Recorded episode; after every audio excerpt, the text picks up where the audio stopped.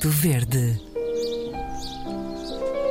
A lavandaria de mal dizer na rádio pública. Lavar É verdade, suja, e quem mesmo pôs a moedinha nessa lavagem hoje foi o nosso ouvinte, nosso querido ouvinte Nuno Rebelo, ah, que para já pede logo desculpa ah, pela escrita sem uh, acentuacal, ou seja, acentuação, ah, mas é o teclado que tem.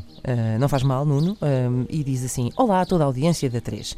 Ah, embora me esbardalhe a rir, eu fico verde com as mães que dizem. E agora, introduzir a voz apropriada pode ser o Hugo. Então eu vou dizer as frases, depois o Hugo repete.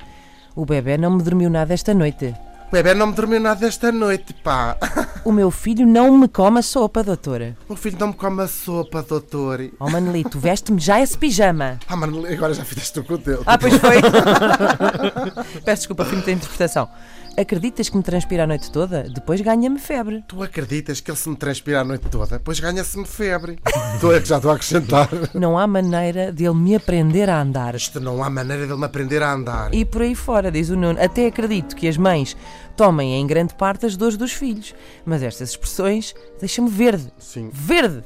Saudações riadenses, Nuno Rebelo.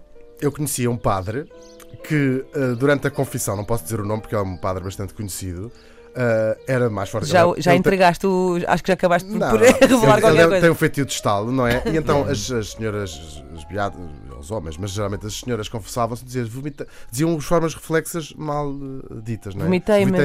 Vomitei-me. eu acho- e ele, mesmo no meio da confissão, dizia assim: Isso não é um verbo reflexo! Isso não é um verbo reflexo! que eu acho genial. Realmente o padre João se abre. Ah, desculpe.